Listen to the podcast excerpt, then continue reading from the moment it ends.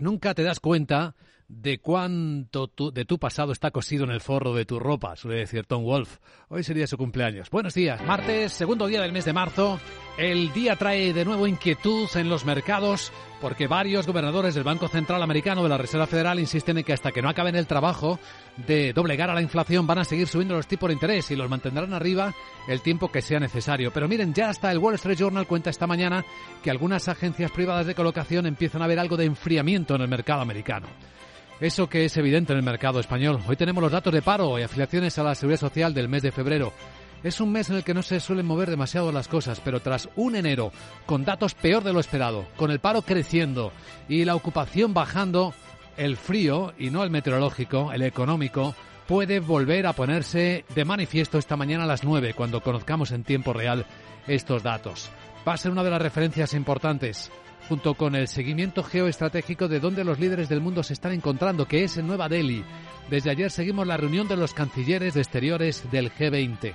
Y ahí están hablando ahora del nuevo orden multilateral y de cómo el mercado de la energía puede traer todavía muchas tensiones, tiranteces y problemas para numerosos países.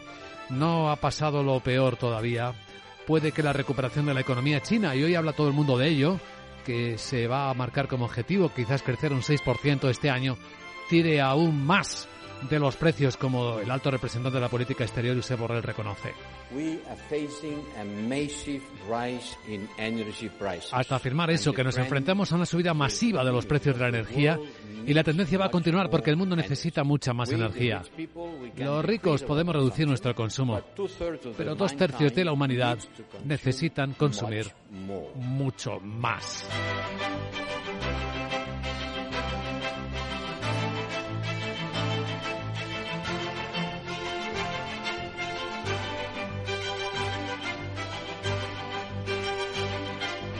El termómetro de la inquietud, las bolsas, bajadas ahora de 0,5% del futuro americano. El SP pierde 18 puntos, baja a 3.938, eso que también bajó al cierre Wall Street.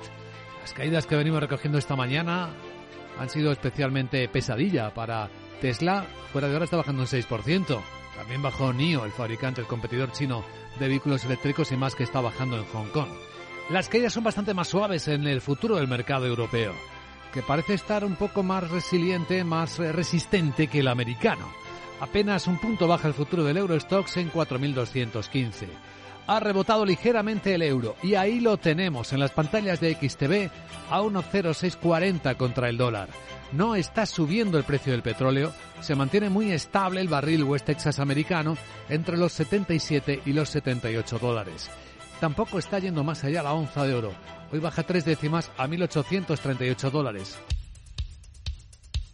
Capital, la Bolsa y la Vida. Luis Vicente Muñoz. Las pantallas de CMC Markets nos muestran cómo el jueves viene con un poquito de repunte de la volatilidad. Sigue contenida en 21 puntos y medio, es decir, todavía no está expresando demasiado miedo el mercado. Pero es verdad que los futuros vienen en negativo. Los alemanes, dos décimas abajo, los del Eurostox eh, bastante planos, pero sobre todo los americanos, tienen un tono peor. Cuatro décimas baja el SP500 en 3.940. Sandra Torrecillas, buenos días. Buenos días. Los mercados los tenemos atrapados entre dos narrativas. Por un lado, el posible aterrizaje suave de la economía, ayudado por la reapertura de China, y por otro, la inflación que no cede y que hará que los tipos se mantengan altos durante tiempo. Roberto Scholtes, jefe de estrategia de Singular Bank. El mercado ya descuenta en la reunión de mayo estará acercándose al 3,75% y que se quedará allí todo este año y parte del que, del que viene y eso significa que el mercado, las bolsas ahora mismo están desafiando a la ley de la gravedad, están, están aguantando muy bien después de unas subidas tan fuertes y haciendo caso omiso de lo que es al final una subida del, del coste del capital que, que, tendría que estar presionando a la baja las valoraciones. La inflación en España, Francia y Alemania ha subido más de lo esperado y hoy esperamos la de la zona euro. El rendimiento de los bonos está reflejando esta situación. El alemán a dos años eh, subió a su nivel más alto desde octubre del año 2008 está en 3,22%, a 10 años en el 2,7% y más de lo mismo en el bono español a 10 años, eh, que ha tocado el 3,75% en Estados Unidos, ojo al tibón, por encima del 4%. Y nos quedamos también con las últimas declaraciones del gobernador del Banco de Italia, Ignacio Visco, que alerta del riesgo de subir demasiado los tipos de interés por las repercusiones que puede tener en la economía de la zona euro. Bueno, pues eh, esta es la, cena, la escena de contexto, la que va a determinar el tono, la percepción del mercado.